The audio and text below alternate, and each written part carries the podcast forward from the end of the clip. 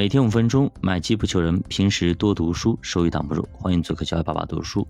那咱们这里经常读书啊，盘面没怎么看，但是也知道啊，你去看朋友圈就好了啊。很多人都开始晒收益了啊。昨天呢也是绝地大反弹啊，真的没有想到涨那么多，很漂亮啊。等一下我给大家去聊这个事情啊，咱继续接着昨天的讲，把这个呃美国这段时期啊。战争加上一些东西，然后跟我们问题非常相似。那个时候的行情，美国是什么样子的？我们就以铜为镜，可以正衣冠啊；以史为镜，可以正人品的。就是我们要看看历史，多看历史，就知道我们现在应该怎么办啊？应该怎么办？其实九几的时候呢，呃，通用电气那个时候已经成为了市值最大的公司啊。然后呢，像那个埃克森美孚啊等等也非常的厉害啊。但是这个时候呢，曾经非常风光的 IBM 就有点差了啊，有点掉队了，掉到了第八位啊。我们也看到啊，越来越多的信息科技公司直接冲上了排行榜啊，比如说摩托罗拉啦、微软啦，对吧？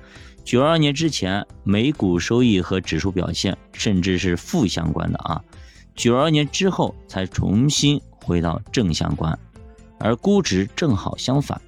在九二年之前，拉动指数的主要是估值；九二年之后呢，反而估值有所下降。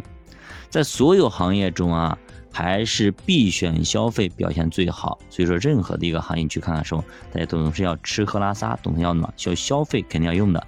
像什么可口可乐啊这种公司，从一九八一年开始大涨，所以巴菲特是从八八年进去的啊。其实可口可乐已经涨了一小半了。股神一直买买买，买到了九四年，基本上是一个主升浪的时期。就比方说现在已经触底反弹了，对吧？反弹了几天了？那现在买买买买进去啊，它是从右侧进去买进去的啊。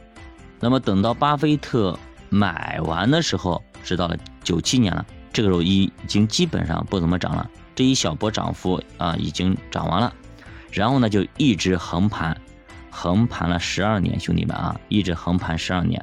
作者说啊，巴菲特的成功其实主要就是买对了可口可乐 ROE 的上升曲线，他没有赚到估值的钱，他赚到了 ROE 的钱，形成了戴维斯双击。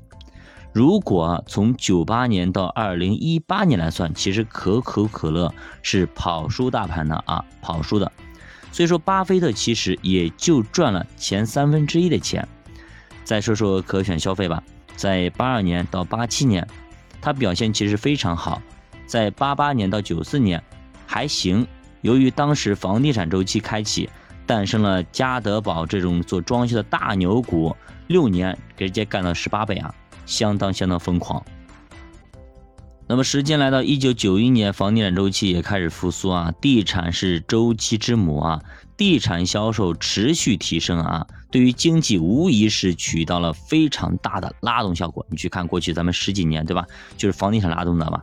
由于它带动的产业链实在是太多太长了，所以说一大堆的行业也获得了增长。比方说汽车、家居、建材、家电等等等等，这些可选消费给房地产也是非常非常相关的。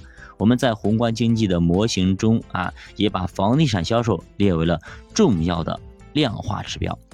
那么九十年代初呢，还爆发了一波生物科技泡沫，很多小公司都出现了暴涨，但是没能够延续太久，因为这个毕竟是一个饼，对吧？一个泡沫，一个画像。但是当它实现了落地的时候，发现不能落地啊。九二年之后就陆续陆续全部都破了啊，这个泡沫就破了，一系列科技公司也逐渐上市，比方说思文啦，还有就是非常有名的甲骨文、微软等等，这些科技公司呢，在这段时间也走出了十倍的行情，特别是思科啊，九零年上市啊，九四年已经干到了二十倍，直接上涨二十倍，非常非常恐怖啊，这东西你其实是很难拿得住的啊。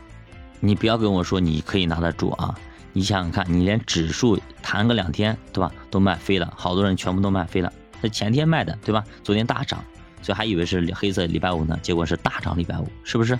你想这种几十倍，你能拿得住吗？可能你涨个涨个百分之十几十，可能就卖了。好，那我们再看一下当时银行的表现啊。当时由于发生了这个储贷业协会的危机，所以银行股表现非常的拉垮，非常差。特别是九零年之前，那么它是严重的跑输市场的啊。九一年之后，房地产市场好转，银行才慢慢慢慢的回暖过来，拿回来优势啊。